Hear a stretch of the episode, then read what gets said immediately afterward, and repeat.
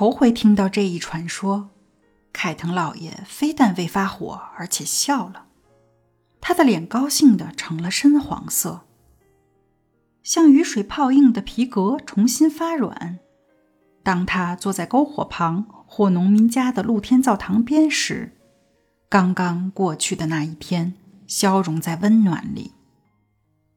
他常陷入沉思。他想特里昂特的主教，躺在洁净的亚麻布上，学识渊博的神职人员环视四周。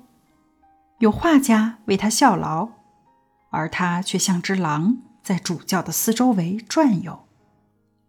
他也可以拥有这些。他在城堡里为了精神的排遣，请了一位神父，聘用了一位文书专职朗读，还有一个幽默风趣的侍女。为了用菜肴驱逐相思，从很远的地方找来一个厨师。杰出游学的博士和学生畅谈数日，以分散心力。运来价值昂贵的地毯和布料，悬挂在墙壁上。只是他回避这些。在异乡征途中，他讲了一年狂热的话，游戏和恭维。因为，正如无论是钢铁还是烈性酒，一匹马或一口喷泉。每样结构严谨的东西都有一个灵魂，而它就是凯腾人的灵魂。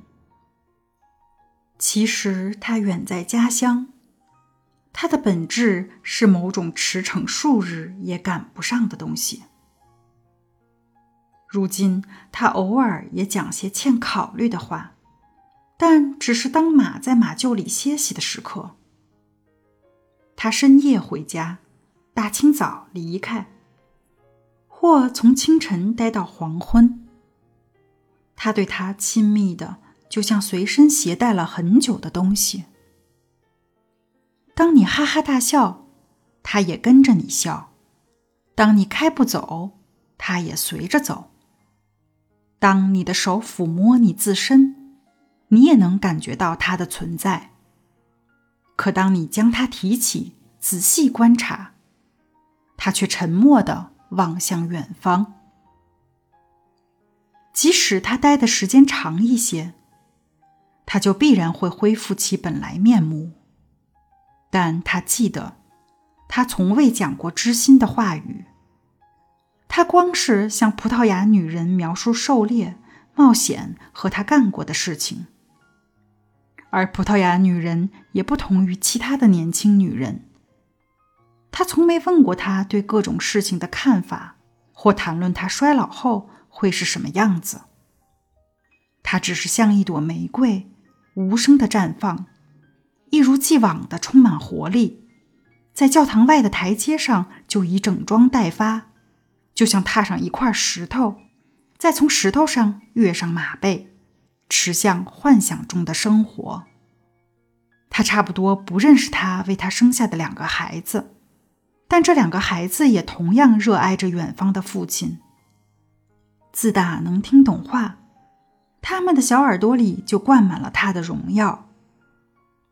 有关那天晚上的回忆很奇特，他的第二生命要感谢那个晚上。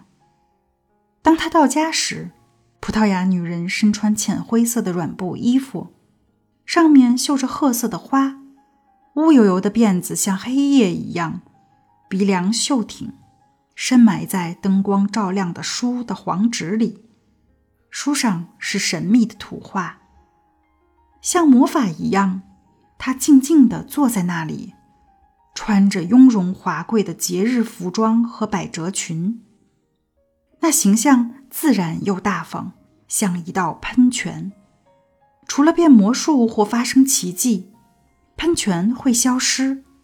会走出他自己摇摆不定的存在吗？想拥抱女人，却意外的遭到神秘的抵抗。不，事情不是这样的。